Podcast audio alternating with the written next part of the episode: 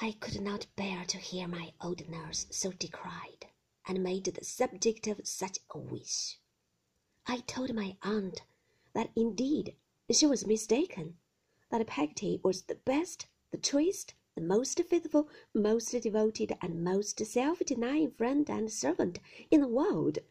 who had ever loved me dearly, who had ever loved my mother dearly, who had held my mother's dying head upon her arm, whose face my mother had imprinted her last grateful kiss. And my remembrance of them both choking me,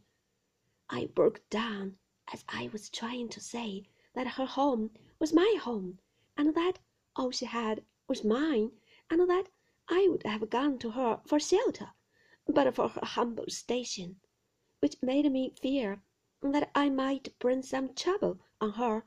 I broke down, I say, as I was trying to say so, and laid my face in my hands upon the table.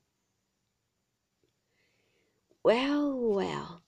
said my aunt,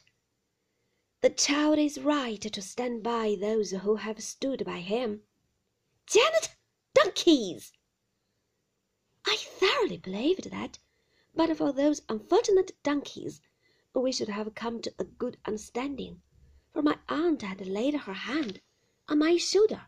and the impulse was upon me, thus emboldened, to embrace her and beseech her protection,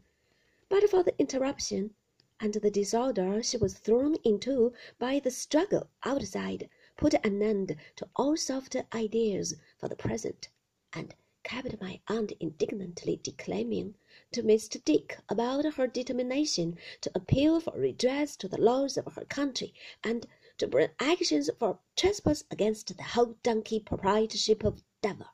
until tea time.